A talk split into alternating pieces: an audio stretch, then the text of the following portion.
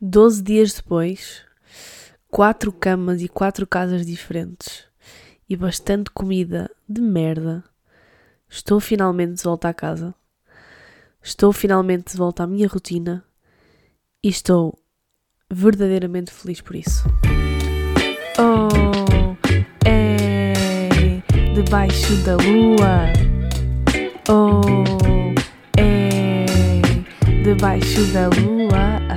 Como é que vocês estão? Está tudo bem com vocês? Tiveram uma boa semana? Espero que sim. Bem-vindos e bem-vindas ao 54 episódio aqui do Debaixo da Lua. A semana passada eu disse que era o 52, lembram-se? Mas afinal era o 53. Aposto que vocês estavam a ouvir e estavam a dizer: Não é o 52, é o 53. Mas um, porquê é que eu disse 52? Porque na minha cabeça uh, um ano tem 52 semanas normalmente. Acho eu ou se calhar já tem 53, porque os dias estão a ficar cada vez mais longos a cada, a cada ano que passa, não é? Acho que, acho que há uma teoria assim. Um, pronto, então na minha cabeça 52, 52 semanas, fez um ano a semana passada que eu criei o podcast, portanto disse isso. Mas deixei passar porque é o que acontece com as coisas da vida real. E uh, que acontecem coisas de podcasts sem, sem cortes. Malta, estou de volta à casa, como vos disse um, estou obviamente entupida porque tive 12 dias sem dormir com a minha gata e ela estava louca quando eu cheguei ontem. A minha mãe disse que ela passou a semana toda a miar, insuportável, miava, miava, miava. Miava, depois tinha comida, depois a minha mãe dava-lhe comida e ela miava porque queria ir ao bidé, depois ia ao bidé e ela miava porque, porque já, a minha mãe já não sabia bem porquê e no fundo ela estava só com saudades da sua dona. E então ontem dei-lhe uma esfrega muito grande, muito grande, muito grande. Dormiu, obviamente, comigo. Neste espaço de 12 dias, ela de repente está naquela fase do ano em que está a largar quilos de pelo por minuto. E então eu hoje acordei neste estado. Estou bastante entupida. E estou a gravar à segunda-feira, são 11 e um quarto da manhã. Isto já vai sair um bocadinho mais tarde que o habitual. Se bem que no início do podcast uh, eu até lançava isto mais durante a tarde, porque eu costumava sempre gravar no mesmo dia. Nas últimas semanas é que me tenho feito gravar antes e fica já assim preparado, fica já agendado para isto sair às 8, 9 da manhã de segunda-feira e depois vocês vão para o trabalho ou não, mas começam logo a semana com a minha voz. E, uh, mas pronto, ontem não deu, porque ontem já cheguei, cheguei ontem a casa, uh, cheguei, eram 8 e um quarto, uh, jantei, a única coisa que eu pedi foi sopa. Jantei sopa. Já vos vou contar a minha semana, estes 12 dias. E, e depois vi o jogo do Porto com o meu pai, porque é quase tradição. Eu e o meu pai vemos os jogos do Porto quase sempre juntos irritamos-nos muito com o jogo e não sei o quê. Acabamos por ganhar quase no último minuto mais uma vez.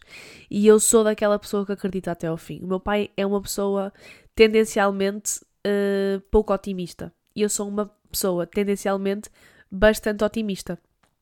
Por isso nós somos muito dispares a ver futebol. Uh, eles erram um passo e meu pai, para o meu pai são os piores de sempre e eu é tipo, bro, está-se bem, toda a gente terra na vida. e, e depois uh, meu pai é aquela pessoa tipo 80 minutos, 85, tipo, esquece, já não ganho, já não vai dar. Eu tipo, bro, vão ganhar ainda. Não viste no, na semana passada ou há duas semanas no jogo da taça que marcamos no último minuto? Não dá tempo. E a verdade é que deu tempo. E marcamos e ganhamos o jogo. Pronto, em relação ao campeonato, pá, quem não gosta de futebol, passem à frente. Mas também só vou, só vou dizer mais uma, mais uma coisa e este assunto acaba. Que é tipo, ainda podemos ser campeões, não é? Pode, é muito difícil porque o Benfica está, blá, blá, mas eu ainda acredito, sou dessa pessoa que ainda acredito. E se formos campeões vai ser assim épico. Uh, mas pronto, então ontem cheguei a casa, vi o jogo e depois fui a seguir ao jogo tomar banho, desfazer a mochila, vestir o pijama, essa rotina da noite que muita gente adora e romantiza, eu QB. Eu gosto muito de fazer a minha rotina de skincare, mas é porque eu sei que me faz bem e porque já, já, já me habituei de tal forma a lavar a cara antes de deitar e a hidratar que se não o fizer parece que vou suja. Ou que parece que estou tipo com a cara pesada, com pó. Não sei, eu não sei explicar. Mas quem faz skincare acho que vai se identificar com isto. Então é um bocadinho mais por aí. Mas quanto mais minimalista e simples e rápido for este momento e esta rotina, melhor para mim. Um, e muitas vezes dá-me preguiça para fazer, mas eu resisto, até porque eu uso lentes, portanto tenho que tirar as lentes, tenho que. Pronto, é só tirar as lentes. Mas pronto, lavar os dentes e não sei o quê. E pronto, e tive essa rotina toda ontem. Eu disse assim: bem, vou gravar agora o podcast e amanhã estou despachada. Mas depois pensei: não, porque se eu gravar agora o podcast e editar não sei o quê, vou-me deitar à tarde. E eu estava desejosa para começar esta semana bem, para voltar à minha, à minha rotina, porque, como eu vos disse no, no início da introdução, tive assim 12 dias fora de casa e foi um bocado roda no ar. Uh, e a semana passada, uma de vocês disse que estavam à espera, estava à espera de um, de um episódio mais leve, porque o da duas semanas também foi assim um bocado mais deep. E a semana passada eu decido, nada mais, nada menos, que contar a minha, a minha última consulta de terapia. E pronto. E algumas pessoas mandaram mensagem a agradecer e a dizer que se identificaram muito e que se viram representadas no meu episódio. Eu fiquei muito feliz, porque desde que eu comecei a escrever que é um ato sempre de libertação, mas eu sei, eu tenho noção da, da vulnerabilidade e da exposição com, à qual eu às vezes me sujeito. Mas a intenção dessa exposição é sempre esta perspectiva de mostrar à outra pessoa que ela não está sozinha em determinado ponto da sua vida. Nós somos 8 bilhões, acho eu, não é? De pessoas no mundo. Obviamente que os meus problemas vão ser os problemas de pelo menos metade dessas pessoas, ou de uma grande fatia dessas 8 bilhões, porque padrões, não é? Porque sociedade igual overall.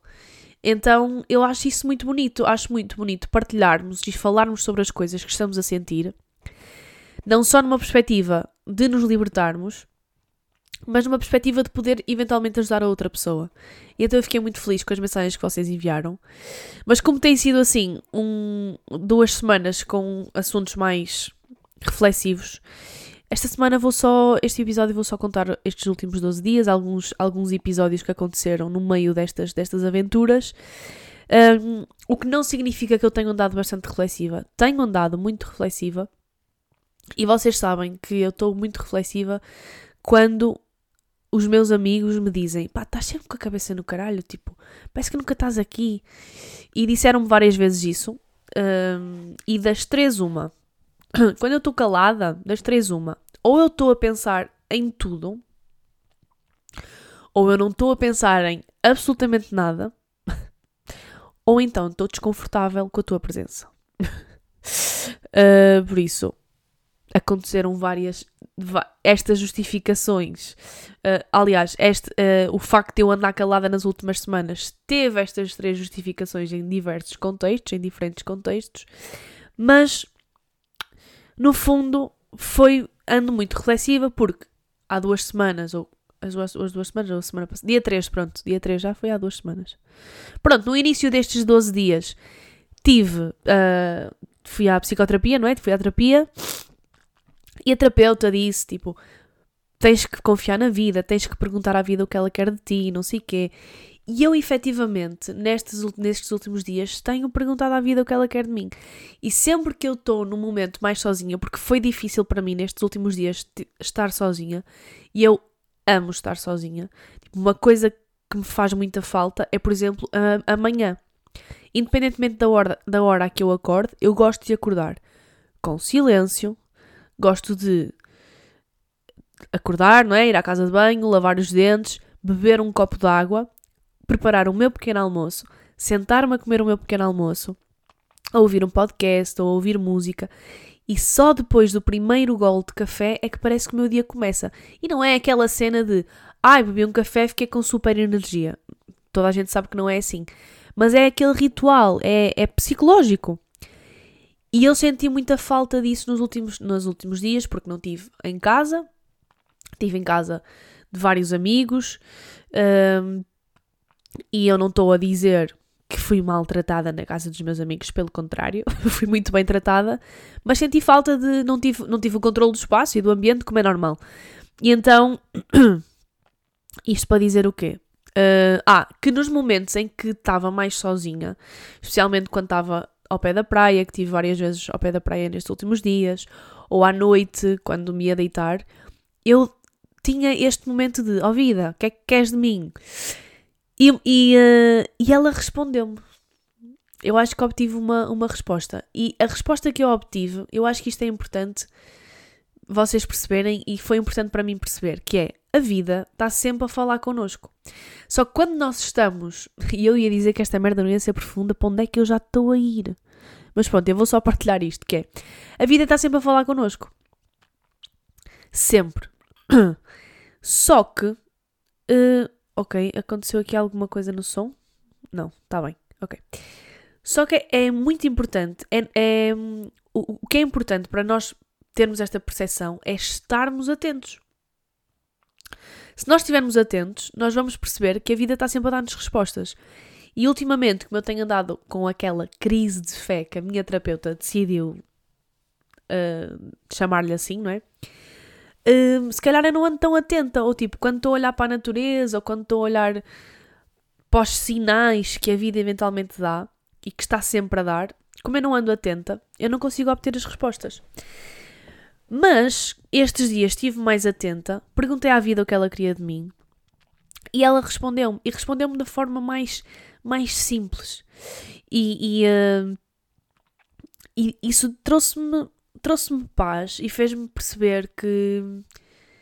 Para já fez-me perceber que eu sou extremamente feliz no norte do país e que é aqui que eu tenho tudo e que eu não preciso de fugir daqui ou não preciso de procurar ou estar sempre à procura de um lugar para mim, porque o que eu preciso está aqui, está entre casa e o Porto.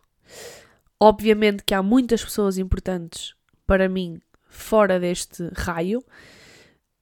Tenho grandes amizades em Lisboa e abaixo de Lisboa, mas o, a minha família, por exemplo, que é um núcleo gigante da minha vida, está no norte e a maior parte dos meus amigos também está no norte. E então eu tive este momento de não precisas de procurar mais.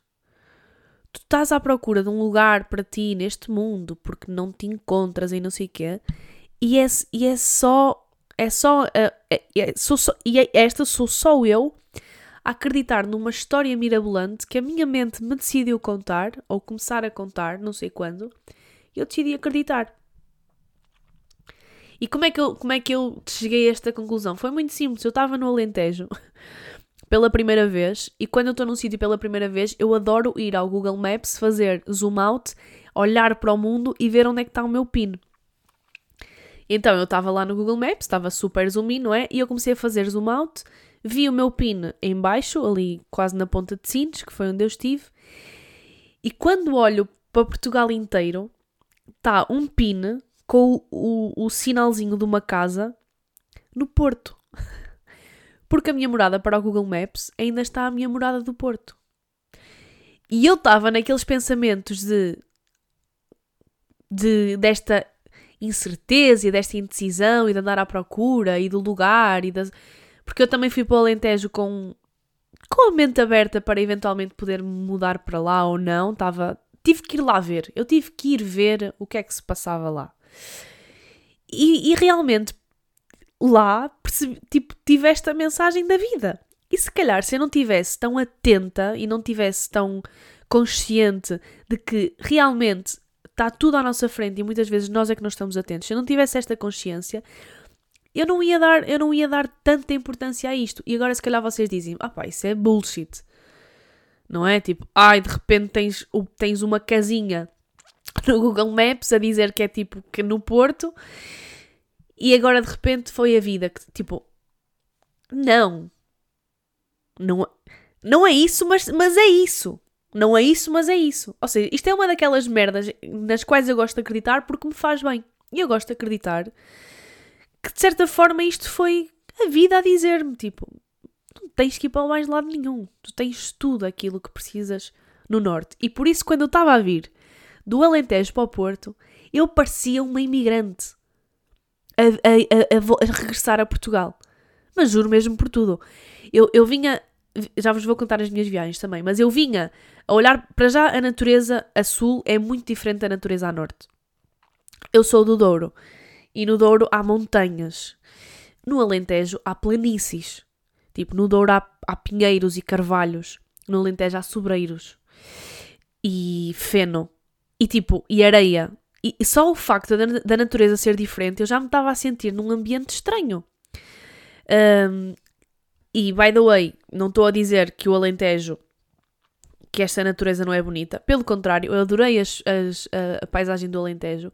O contraste do feno com as árvores. Os sobreiros são árvores mesmo bonitas. Há imensas oliveiras. Aqui também há oliveiras, mas no Alentejo há imensas oliveiras também. E eu adorei, só que é simplesmente é diferente. É diferente da natureza. E parecia, ou seja, só, este, só, só eu olhar à minha volta e não ver que a natureza é igual à natureza que eu, à qual eu estou habituada, tive logo a sensação de que se calhar eu não pertenço aqui.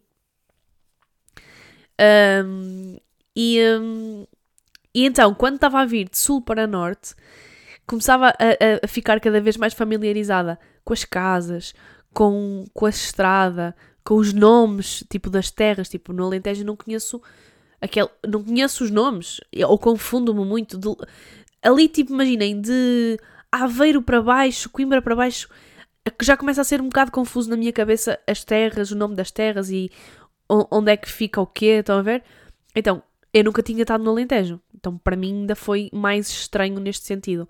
Então, quando eu começo a vir para Norte e começo a reconhecer os nomes, tipo Estarreja, Ovar, Aveiro, depois Santa Maria da Feira, São João da Madeira. Estão a ver, tipo, nanana, Vila Nova de Gaia, Porto. E quando eu vejo o Rio Douro aparecer, eu disse tipo, I'm home. Ainda por cima, eu sou de um sítio no qual o Rio Douro passa, tipo, o Rio Douro nasce em Espanha, passa pela região do Douro, Vinhateiro, que é onde eu vivo, e desagua no Porto. Portanto, o Rio Douro é sempre uma ligação muito grande minha a casa, à terra. Portanto, quando eu vi o Rio Douro, ali a passar a Ponto do Freixo, antes de chegar a Ponto do Freixo, eu disse assim: foda-se, estou em casa. E fiquei mesmo feliz. E, uh, e pronto, acho que esta foi uma das respostas que a vida me deu. Se calhar daqui a uma semana ou daqui a um mês, eu já estou a dizer que isto não faz sentido absolutamente nenhum. Mas por isso é que nós somos seres em constante transformação. E ontem ouvi, e deixo a recomendação, ouvi a, a, a, entrevista que a Carolina Deslandes deu ao, no Alta Definição, e ela disse lá uma coisa que foi: para mim, mete-me impressão as pessoas que dizem, mas eu sou assim. Tipo, mas eu sou assim. Estão a ver? Ou numa relação amorosa, ou numa relação de trabalho. Pá, mas eu sou assim. É o que é. E ela, ela dizia que lhe mete confusão. E a mim também me mete confusão. E ela depois também disse lá uma coisa interessante que é quando nós estamos numa relação, e neste caso ela estava a falar uma relação amorosa, não significa que nós vamos deixar que a outra pessoa nos mude, mas é importante estarmos disponíveis para uma determinada desconstrução. Porque nós somos seres em constante desconstrução. E assumir à partida esta certeza de que nós somos assim e que vamos ser sempre assim, eu acho que é perigoso. E por isso é que eu não tenho medo de assumir as minhas certezas, porque sei que, que enquanto estou a assumir esta certeza, sei que se calhar daqui a, uma, a duas semanas ou um mês ou um ano, esta certeza vai ser uma dúvida. Mas eu assumo isso. Pá, porque eu sou assim e a maior parte de nós é assim, e acho que quanto mais permeáveis à mudança e quanto mais disponíveis para estes, para, para, para estes precalços nós tivermos, melhor é, mais libertador é, tanto na, na relação connosco como na, na relação com os outros. Um, e, e, por isso é que, é que eu é estou também agora aqui a assumir isto, que é, que é, já, que é já para vos preparar. Se daqui a um mês eu vier aqui com um dilema de que não sei o que ando a fazer da vida e que não sei qual é o meu lugar no mundo, pronto, já sabem que eu sou assim e todos nós somos assim, simplesmente alguns não têm esta consciência, outros sabem, mas negam-na. E outros sabem sabem e assumem-na. É isso. Pronto. Hum, Estou em casa e agora tenho aqui uma lista de coisas que, que, gostava de vos contar desta última semana. Porque, como eu vos disse, eu já, eu já contei algumas coisas. No último episódio, eu contei que tive o aniversário da minha amiga Marina, e isto foi no dia 6, 6 que foi tipo no fim de semana passado, mas eu já tinha ido para o Porto no dia 3. Pronto, fui para o Porto dia 3, já já vos contei que fiz terapia, não sei o quê, contei-vos um bocado o aniversário do, da, da minha amiga, mas não vos contei algumas coisas. E uma delas foi que no dia 5, ou seja, sexta-feira, antes do aniversário da, da minha amiga, uh, eu fui ao sarau da, da, minha faculdade. Para quem não sabe, eu estudei na Faculdade de Esporte durante 5 anos, na Faculdade de Esporte da Universidade do Porto, na FADEOPA, FECDEF para nós, para quem estuda lá, e para quem é das praixas, para nós é FECDEF. Porquê? Porque FECDEF era um antigo nome e a cor de desporto do curso em todo o país é castanho. E quando a academia passou de o nome de FECDEF, porque era faculdade, FECDEF, Faculdade de Ciências de Desporto e Educação Física, passou para a Faculdade de Desporto da Universidade do Porto. Uh, e quando fez esta transição, mudou a cor da faculdade para verde alface. Tipo, a cor da AE, da nossa AE, é verde alface. Mas a cor de desporto, academicamente, historicamente e na tradição, é castanho. E portanto nós continuamos a usar a, a nomenclatura, a nomenclatura FECDEF e continuamos a usar castanho. Tipo, na praxe, a nossa cartola e eh, as nossas insígnias e isso continua continua a ser castanho. Pronto, então eu fui ao sarau da, da FECDEF e o sarau da faculdade era, é, era, era sempre um dos grandes momentos de quem se dava a conhecer na faculdade e de quem andava na faculdade. Não para toda a gente, mas por isso é que eu disse para quem se dava a conhecer. E este dar-se a conhecer vem de uma, de uma canção da tuna da minha faculdade, a tuna masculina. E uma, um dos versos da canção é Não passes na FECDEF sem te dares a conhecer. E sempre que, que, que eles tocavam esta música era choradeira na certa. Eu e as minhas amigas cagávamos de choro. E eu, especialmente, eu sou uma Maria Chorona e eu sou extremamente saudosista. Sou muito saudosista, especialmente com coisas, que, obviamente, que me marcaram pela positiva e não só, mas eu tenho muitas saudades e, e, e, olho para os meus 5 anos de faculdade e para aquela casa, aquele edifício, com muita saudade. E sempre que eu volto à faculdade, sempre que eu entro na faculdade, eu arrepio-me e vivo intensamente outra vez os 5 anos de faculdade. A entrada na, naquela faculdade para mim foi um dos, um dos primeiros sonhos que eu concretizei na minha vida. Eu, desde o décimo ano que eu queria ir para desporto, que eu estava decidida a, a seguir esse percurso, porque eu não me imaginava a fazer rigorosamente mais nada, e do décimo para o décimo primeiro ano, eu fui para a Universidade Júnior, não sei se vocês sabem, mas é um campo de férias organizado pela Universidade do Porto. E aquilo começa no quinto ano e o último ano que nós podemos fazer é o décimo primeiro. E do quinto ao oitavo, acho eu, ou do quinto ao nono, vocês escolhem, uh, inscrevem-se no campo de férias e, e, e, selecionam o programa que, que, que fizer mais sentido para vocês. E do quinto ao oitavo ou do quinto ao nono, a, uh, aquilo é uma semana e cada semana vocês estão numa faculdade diferente. Imaginem, na, eu fui no oitavo ano, eu fui duas vezes à Universidade Júnior, fui no meu oitavo ano e eu lembro-me que, imaginem, no primeiro dia Estive na faculdade, passei o dia na Faculdade de Ciências, no segundo dia fomos a Belas Artes, no terceiro dia fomos a Desporto, ou seja, é fixe porque é para nós percebermos, experimentarmos várias coisas e percebermos eventualmente aquilo que nós gostamos mais. Mas a partir do nono ou décimo ano, já não sei, mas acho que é a partir do nono, porque é quando depois fazemos a escolha para tipo para o secundário, né? A escolha da ou ciências ou humanidades, blá blá, pronto. Nós já podemos escolher, já passamos uma semana numa faculdade apenas. E eu lembro-me que eu adorei a experiência da Universidade Júnior no oitavo ano. By the way, a primeira vez que me veio o período foi na Universidade Júnior, foi nesta semana. Informação dramática. Imaginem o que é. Eu chego domingo ao Porto, ando no oitavo ano, tenho tipo 13 ou 14 anos. Yeah, o período veio aos 14. Yeah, foi aos 14, tinha 14 anos. Vou para a Universidade Júnior, longe da minha família, blá, blá, blá, a dormir num quartel militar, porque nós ficávamos no quartel, uh, não sei se agora ainda é, mas nós dormíamos no quartel militar ali na, na circunvalação, tem ali um, um quartel militar e era aí que nós ficávamos. E na segunda-feira acordo, estou na Faculdade de Ciências, nunca mais me vou esquecer desta merda. Estou na Faculdade de Ciências, vou fazer xixi e tenho as cuecas com uma coisa que eu nunca tinha visto. E eu começo-me a limpar e tipo, não para, não para de sair essa coisa. então eu pânico máximo, tipo, enrolo as cuecas com papel higiênico, mulheres identificam-se obviamente com isto, e tive muito, tive sempre muito calada, tive o resto do dia calada, tipo, o que é que está, o que é que está a passar? E, hum, e pronto, e depois acho que lembro-me de ter dito à minha mãe ou à minha monitora, já não me lembro a quem é que eu disse primeiro, e depois a minha monitora, porque nós temos monitores, não é? A minha monitora, tipo, foi-me logo ao supermercado comprar pensos, e eu lembro-me que nesse dia eu gastei para aí 10 pensos, porque eu tinha muito medo que o sangue passasse para as calças. Opa, e depois, tipo, tive a semana toda com o período, estão a ver, tipo, a primeira vez fora de casa. Pronto, foi uma história engraçada. Mas isto para dizer que no oitavo ano eu fui e fui pela escola. E na altura eram selecionados não sei quantos alunos por turma e eram selecionados por mérito. Ou seja, os melhores, três melhores alunos ou uma merda assim de cada hum, turma podiam ir à Universidade Júnior e tínhamos pago o programa, porque aquilo era um campo de férias e ainda se pagava para aí 200 euros, acho eu, para ir. Então, tipo, a escola pagava e depois os nossos pais só pagavam, tipo, o transporte ou a comida, não sei, pronto. Pronto alojamento, talvez, já não sei.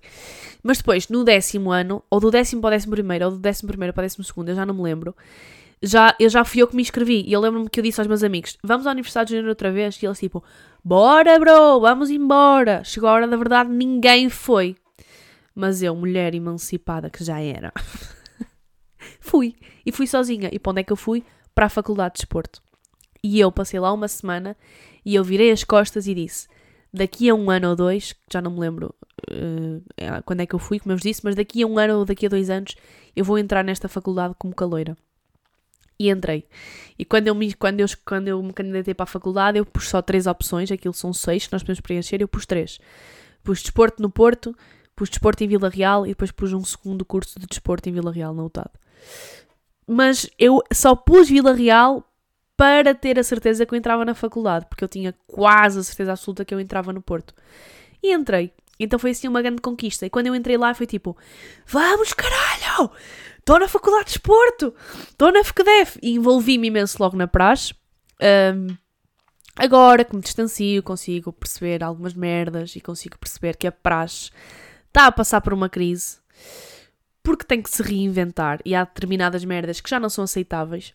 E por acaso falava disto com as minhas amigas, que eu uh, também tive com duas, duas amigas minhas de faculdade, a seguir ao dia do sarau, que foi sexta-feira, foi por isso que eu comecei a falar da faculdade. Bem, eu não vou conseguir desenvolver estes pontos todos que eu tenho aqui. Mas pronto, agora vai.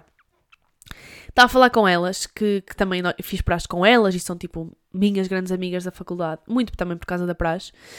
E, ela, e elas estavam a dizer tipo que os putos de agora têm mais que fazer. Tipo, nós estávamos na faculdade e a melhor coisa que nós tínhamos para fazer era ir à praxe. Não tínhamos grandes interesses, tipo, não tínhamos interesses em ter um slow living, ou em ter um work-life balance, ou ir ao ginásio, ou meditar, ou ter uma rotina, ou fazer journaling, ou ir ao yoga ou ao pilates. Tipo, e nada contra, nada contra esta rotina que eu agora, com 29 anos, entendo e valorizo e aplico na minha vida. Mas eu com 18 ou 19 anos, eu estava-me a cagar para a work-life balance. Mas agora, as gerações mais novas despertam cada vez mais cedo para isto. E nós estávamos, estávamos tipo, a ter esta reflexão, que é tipo, nós saímos das aulas e ficávamos na faculdade. Ficávamos a falar, a conviver, a curtir, íamos para a praxe. Pá, no dia a seguir havia exame? Havia, mas hoje há jantar do caloiro. E hoje é hoje e amanhã é amanhã. E amanhã vou estar toda fodida no exame, com sono, com ressaca. Amanhã vou acordar às 8 da manhã para correr 10 mil metros de atletismo. 10 mil não, mas 3 mil ou o que era. Ou para fazer saltos, ou para fazer lançamentos, ou, ou, ou vou... Amanhã vou, vou entrar na piscina às 8 da manhã. Vou, mas amanhã é amanhã. Hoje é hoje. E hoje eu vou para o jantar de praxe e vou-me destruir. E tipo, é, nós, nós fazíamos isto porque queríamos. Porque efetivamente, depois das aulas, não tínhamos grande merda para fazer. E agora eu acho que é diferente. Agora os putos querem sair das aulas e querem ir ao ginásio. E querem comprometer-se uh, com o seu corpo e consigo mesmos. Isto vai bater ao ponto daquilo que eu falei na semana passada, que a minha terapeuta me disse, de que as novas gerações estão sempre a adaptar-se constantemente e a única constante ou a maior constante da vida, da vida deles são eles mesmos. E então eu acho isto interessante. E eu acho que para a praxe e para as tradições sobreviverem, têm obrigatoriamente que se adaptar. E isto para dizer o quê? Eu fui ao sarau da faculdade e fiquei profundamente triste com o que vi.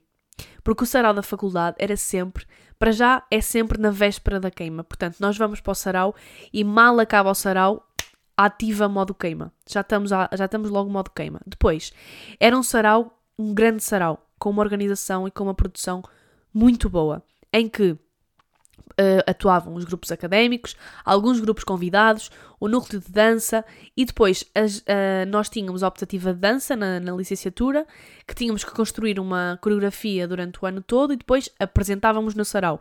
E depois o mestrado de ensino e também a metodologia de ginástica, também tínhamos estas dinâmicas, ou seja, íamos para a escola ensinar uma coreografia de dança aos putos e essa coreografia que nós lhe ensinávamos era a coreografia que nós também íamos, íamos treinar para apresentar no sarau.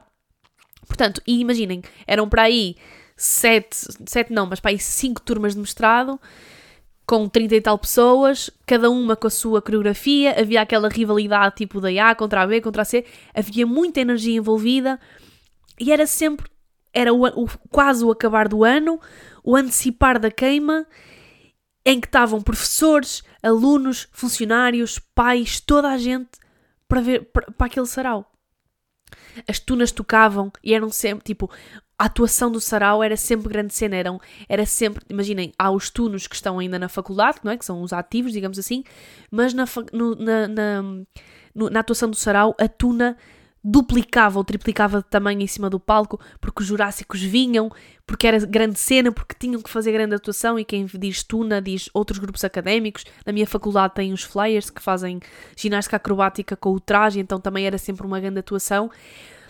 E tipo, e era um sentimento mesmo de fogo, é a nossa faculdade, a Tuna tocava, nós chorávamos, era super emotivo. E o sarau acabou com o Covid.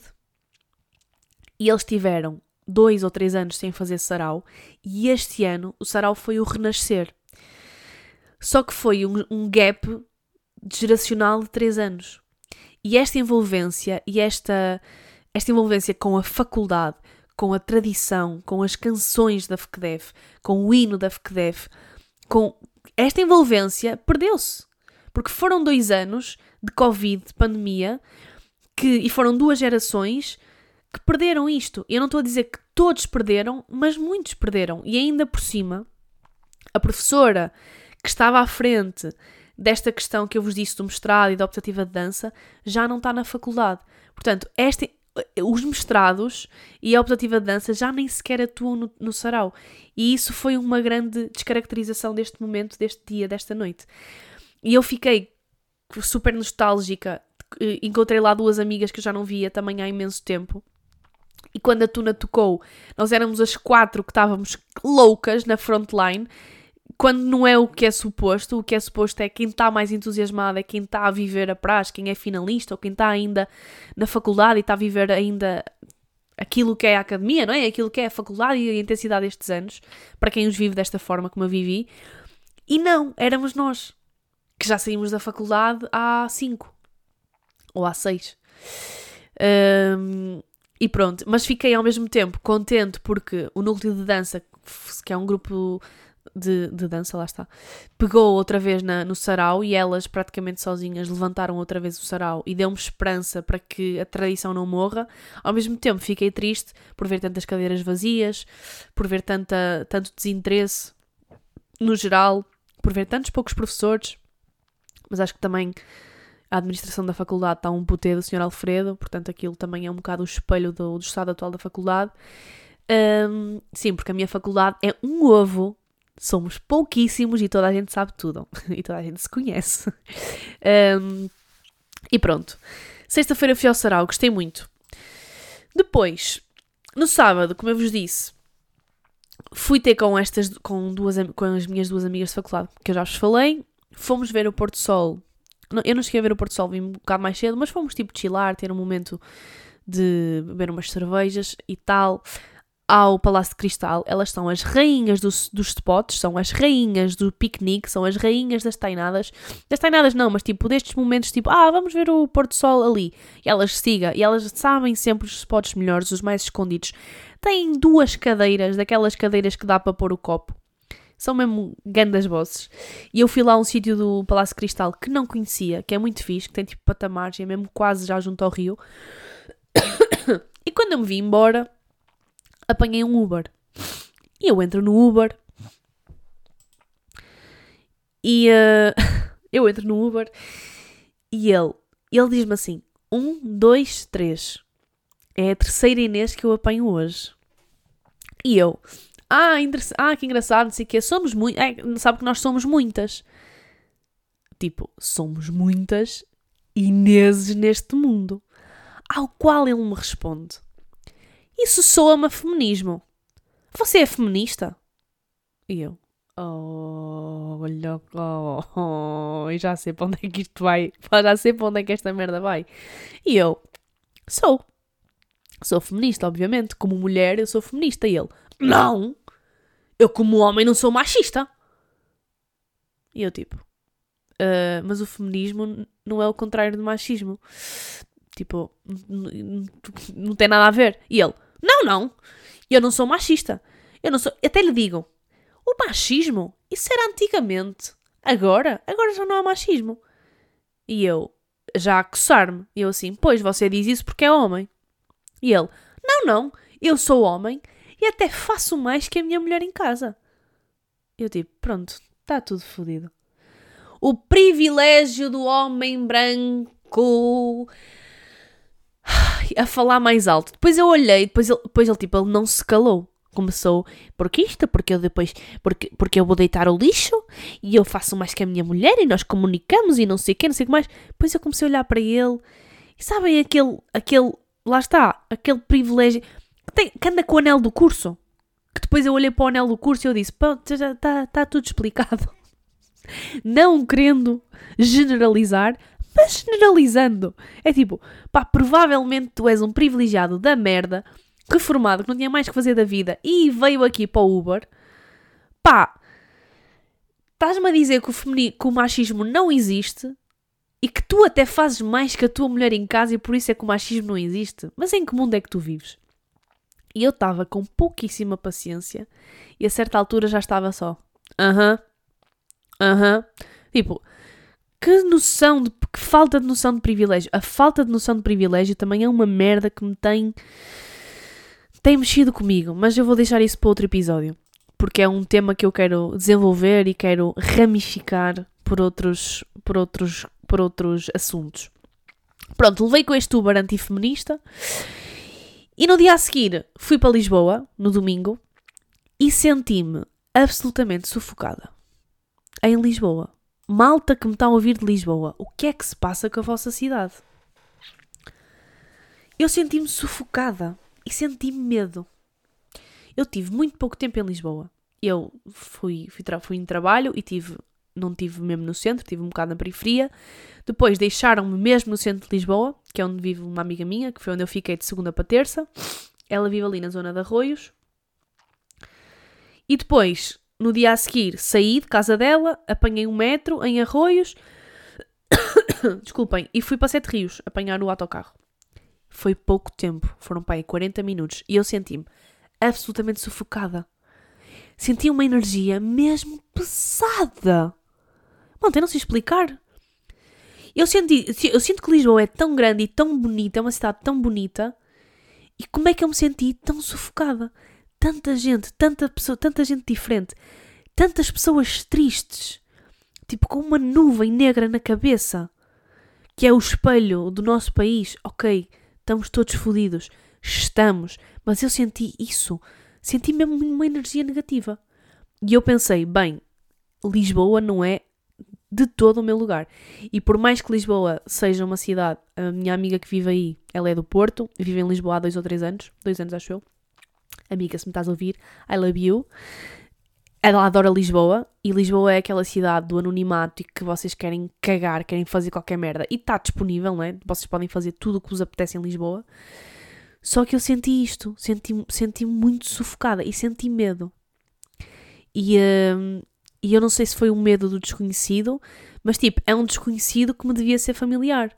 Porque apesar de ser um desconhecido, eu estou em Portugal. E eu não me senti assim. Foi estranho. Senti-me sufocada em Lisboa. Uh, depois fui para o Alentejo. Tive lá uns dias, tive de. Cheguei terça, terça, quarta, quinta, sexta e vim sábado para o Porto, vim sábado para cima. E tive lá, olhem, fiz, fiz, houve um dia em que fiz voluntariado com animais, com cãezinhos e com gatinhos. Foi muito giro. Uh, o Alentejo tem muito pó, tem muita areia e muito pó. Também, também foi mal para as minhas alergias. E uh, conheci a zona da Comporta e de Troia. Quase que tive uh, a fazer os meus passeios matinais no Pinhal com a Kate Gouveia. Não tive, mas o meu amigo que vive lá mostrou-me onde ela vive. E, e, e levou-me a uma praia privada em Troia, que estava uma ventosga que eu parecia que estava em Matozinhos. Sabem quando levanta aquela nortada em Matozinhos e a areia começa a bater nas pernas e dói? Eu senti isto em Troia, malta. Andam-me a vender uma imagem de Troia. Prometeram tudo, ofereceram nada. Mas pronto, tive azar. Mas conheci essa zona da comporta, pá. O que é que eu achei? É bonito, mas é só casas. Casas e casas e casas e casas. Tem uma ruinha que é tipo uh, uma rua mais comercial que tem três restaurantes vegan, tem uma, uma loja shanti shanti com budas, deve ter para lá um centro de yoga, nada contra, nada contra, mas aquilo é, é, é pronto, é o que é, é para turista. Acho que poucas pessoas vivem lá, portugueses. Não sei, acho eu. Eu viveria lá reformada quando for reformado, ia para lá, tinha aquela prainha, Serra da Rábida ali à frente. Pronto, Troia é mais do mesmo, né? Troia é Cascais, mas mais pequeno, tem um casino, tem uma marina e tem casas com a valer muitos milhões de euros. Não me atrai, sinceramente. Uh, fui a Porto Covo, nunca tinha ido a Porto Covo, e, e sempre que eu digo a palavra Porto Covo, lembro-me do quê? Da, da música do Iloso. Havia um pessegueiro na ilha plantado por um vizir de Odemira, que de amor se matou novo ali no lugar do Porto Covo. Deu-me vontade de roer uma laranja na falésia, uh, porque é bonito, Porto Covo é bonito, as praias são bonitas.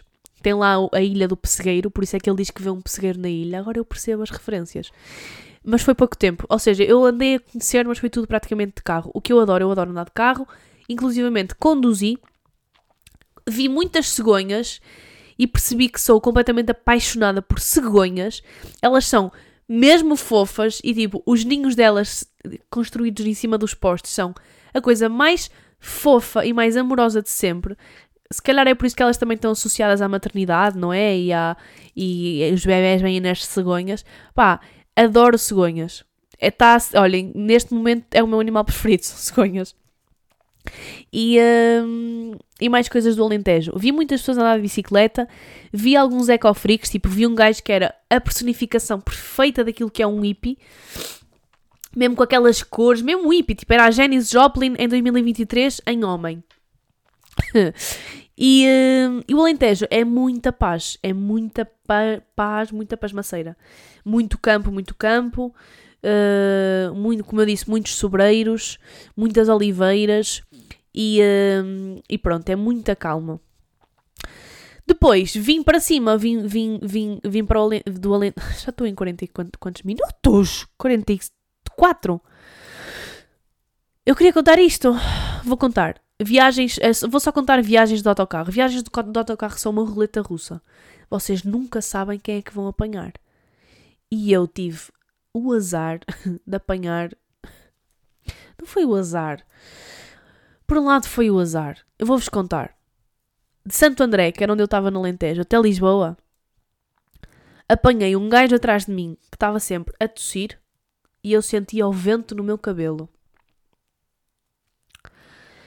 E ao meu lado apanhei um gajo que segregou duas vezes à minha frente. E o saco ficou a céu aberto. Se eu olhava em frente, eu via o saco com Greg.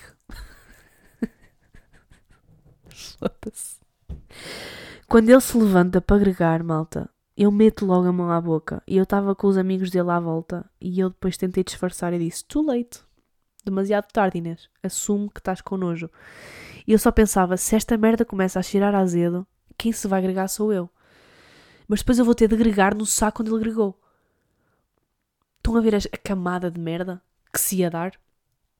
Felizmente não cheirou, não sei como. Juro que não sei como. Mas esta foi a minha viagem do Alentejo até Lisboa. Em Lisboa, troco de autocarro, apanho 50 para em direção a Porto Campanhã e entra, um, entra uma, uma excursão de timorenses que perderam completamente a noção do espaço e do que é um, um lugar público. E eles deviam estar tão entusiasmados. Eu não sei se eles vivem cá ou não, ou se, não sei, eles estavam a viajar. Mas estavam. Pá, quando vocês vão com amigos para um lugar, quando vocês viajam com amigos e vão para um lugar fora, de repente ninguém vos conhece, não é? E de repente ninguém vos percebe. E de repente quase que isso nos dá legitimidade para falar alto, para falar uns com os outros, para mandar umas caralhadas, para fazer uns vídeos, porque ninguém nos conhece. E eles estavam neste mood. Só que eles não eram 3 ou 4, eles eram pai 20. Eu estava rodeada deles. Então a primeira merda que acontece é eu chego ao meu lugar, está ocupado. E eu, hum, o 32 é meu. E ele sai e eu sabia perfeitamente que o 32 é na janela. Mas eu disse, não vou ser cabra, porque eu acabei de separar este, acho que era um casal, e vou ficar aqui. Então eu estava literalmente no meio deles. É que eu nem estava numa ponta, estava no meio deles todos.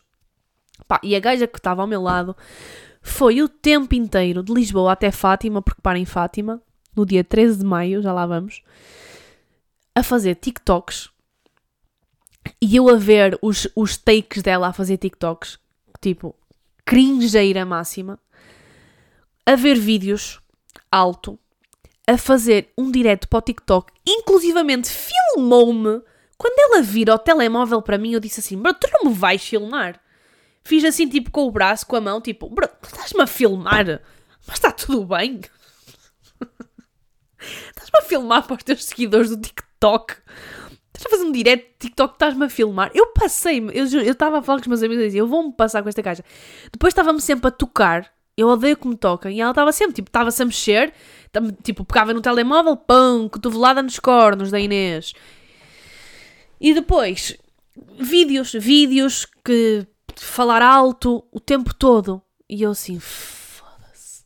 Só espero que eles saiam em Fátima. Será que eles vieram todos em excursão para o santuário, para Fátima? Porque 13 de maio? E começamos a chegar a Fátima e está um putedo em Fátima. Pessoas a comer na berma da estrada, da autoestrada, polícia, autocarros, milhares de milhões de pessoas ali. Porque há não sei quantos anos os pastorinhos disseram que viram Fátima em cima de uma azinheira. Respeito, mas custa-me acreditar. Mas vamos passar isto à frente. Pronto, eu saio em Fátima para apanhar um bocado de ar e comigo os timorenses todos. Saem eles todos. Eu estou a dizer timorenses, não estou aqui, tipo, não me interpretem do género. Ai, há alguma necessidade de dizer que são timorenses, não podes dizer só que são pessoas. Estás a ser um bocado xenófoba. Não quero soar desta forma. Eu estou a dizer, só estou a dizer este pormenor por causa da questão de se perder a noção porque estão num, num país diferente. É só por causa disto. Estão a ver eu a justificar-me porque a internet é filha da puta. E se calhar depois vai dar aso a merdas. Pronto, isto também é internet, já falamos sobre isto neste podcast.